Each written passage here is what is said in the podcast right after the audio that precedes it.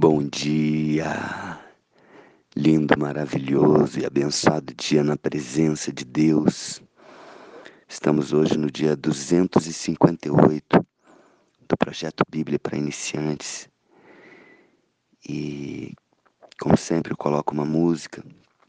Coloquei a música no centro da tua vontade. Nívia Soares, Fernanda Brum. Que você possa ouvir essa música ou assistir esse vídeo do YouTube que eu mandei e perceber que o melhor lugar para que eu e você estejamos é verdadeiramente no centro da vontade de Deus.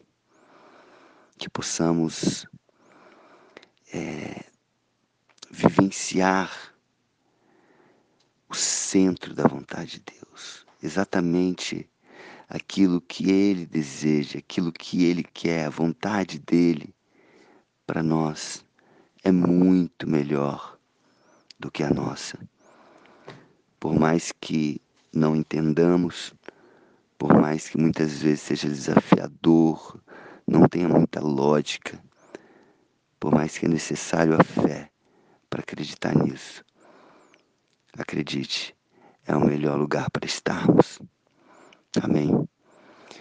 E continuando aqui o projeto, a partir do versículo 42 do livro de Marcos, capítulo 15, após Jesus ter expirado, ter entregado o seu corpo, o seu sangue por nós, ali naquela cruz, após ele ter passado por tudo o que passou, passou.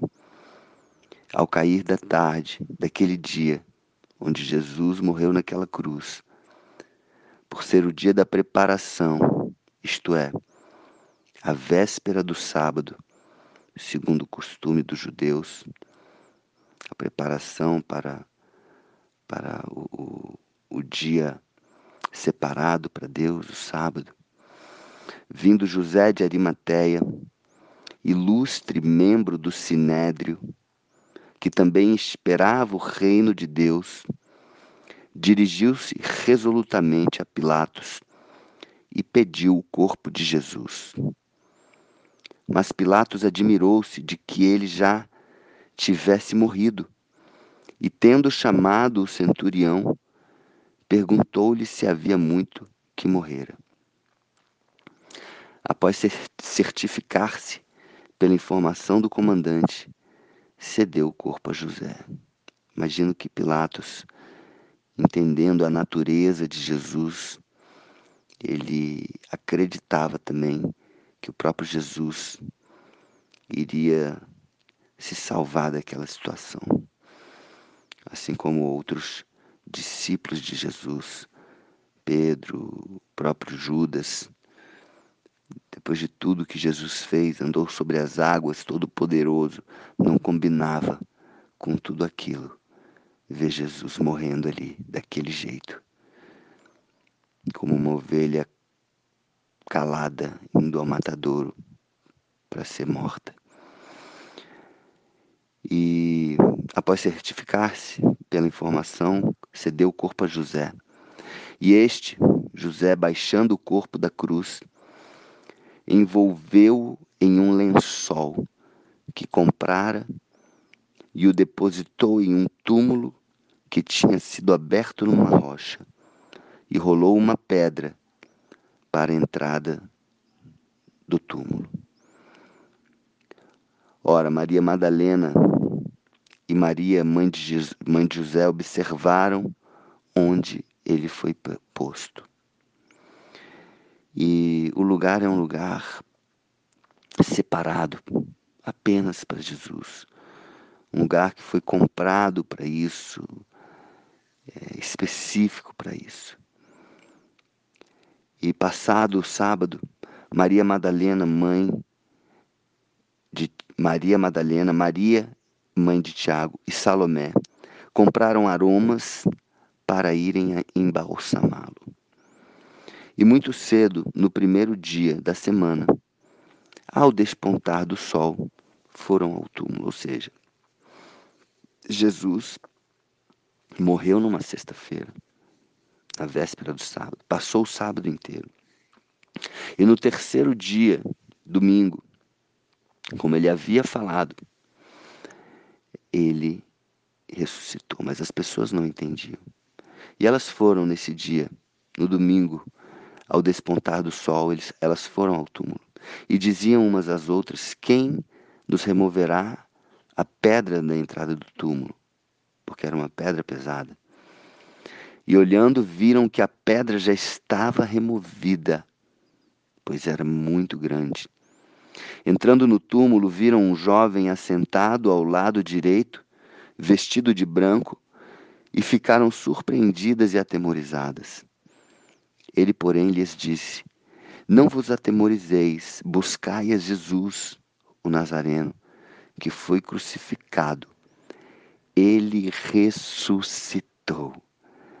Ele ressuscitou. Aconteceu. Não está mais aqui. Vede o lugar onde o tinham posto. Vede, não está mais aqui. Ele ressuscitou. Era um anjo falando ali para as para as mulheres. E o anjo ainda disse: Mas ide, ide, dizei aos seus discípulos e a Pedro que ele vai adiante de vós para Galiléia. Olhe cuidado com Pedro, que havia negado. E dizei aos seus discípulos e a Pedro, ó, a Pedro, não se esqueçam de Pedro, que ele vai adiante de vós para Galiléia. Lá o vereis, como ele vos disse. E ele ainda fala como ele havia dito, como ele havia predito isso a vocês. Só que olha a reação delas. Saindo elas, fugiram do sepulcro porque estavam possuídas de temor e de assombro e de medo. Nada disseram a ninguém. Olha, por mais que Jesus tivesse predito a ressurreição dele. Por mais que elas tivessem encontrado ali um anjo, um anjo dizendo a elas ali, na cara, frente a frente, falando: Ele ressuscitou. Como ele havia dito, ele ressuscitou. E por mais que aquele anjo tivesse dado ali um, uma direção para elas, ide, Dizei aos seus discípulos e a Pedro: Vai, ele vai adiante de vós para Galiléia, lá o vereis. Toda a orientação. Elas não falaram nada a ninguém. Elas ficaram possuídas de temor, de assombro e de medo. Olha só, por mais que Jesus já tivesse falado, por mais que Jesus tivesse andado sobre as águas, por mais que Jesus tivesse feito tantos milagres, as pessoas não estavam ali ainda preparadas para isso. Elas não haviam entendido. Jesus já tinha falado várias vezes: Eu vou ressuscitar. Mas as pessoas não entendiam isso. Não entendiam que era necessário que ele morresse, que depois ele ressuscitasse. Era muito difícil de entender isso. E elas ficaram atemorizadas, aquelas mulheres que acompanharam Jesus por todos os caminhos de Jesus, elas estavam, e ali elas não haviam abandonado Jesus, estavam no pé, nos, aos pés da cruz, aos pés de Jesus ali naquela cruz. Mas mesmo assim, aquelas mulheres não entendiam ainda. Por mais que Jesus havia, houvesse dito, elas não entendiam, elas tinham medo. E aí fica a pergunta para mim e para você: quantas vezes Jesus vai falar algo e eu e você vamos ter medo e não vamos fazer de acordo com a orientação dele e do seu anjo? Quantas vezes, quantas orientações Jesus coloca tem uma certa passagem que Jesus fala lá em Mateus capítulo 6. Não andeis ansiosos por coisa alguma. Não, não se preocupem com o dia de amanhã. Será que eu e você temos agido dessa forma? Quantas orientações Jesus diz? Perdoe, perdoe 70 vezes 7. Temos seguido verdadeiramente isso. Ame aquele que vos odeiam, orem pelos que vos perseguem. Estamos seguindo verdadeiramente isso, sinceramente. Essa é a pergunta. Quantas coisas Jesus falou e não estamos seguindo, não estamos acreditando e por medo, pela lógica humana, fazemos do nosso jeito. Então, o desafio que eu deixo aqui, que eu e você possamos estar verdadeiramente, como diz a música, no centro da vontade de Deus, fazendo a vontade de Deus. O próprio Jesus fez a vontade do Pai, morreu naquela cruz por mim, por você. Não era a vontade dele, Jesus. Não era a vontade do homem, Jesus, mas a vontade de Deus. E foi a melhor coisa que ele pôde fazer. Hoje, por causa disso, ele é um nome acima de todo nome. Ele pagou um preço e todo joelho se dobrará, toda boca confessará que Jesus é o Senhor. Ele é o Senhor, ele é o nosso Salvador. Que eu e você tenhamos a consciência de que ele vive ele não está mais morto, ele não está mais naquele sepulcro. Eu tive o privilégio de poder estar ali. Eu vi o sepulcro vazio, eu senti a presença do Espírito Santo naquele lugar, como se o anjo tivesse me falando ali. Ele ressuscitou. Amém?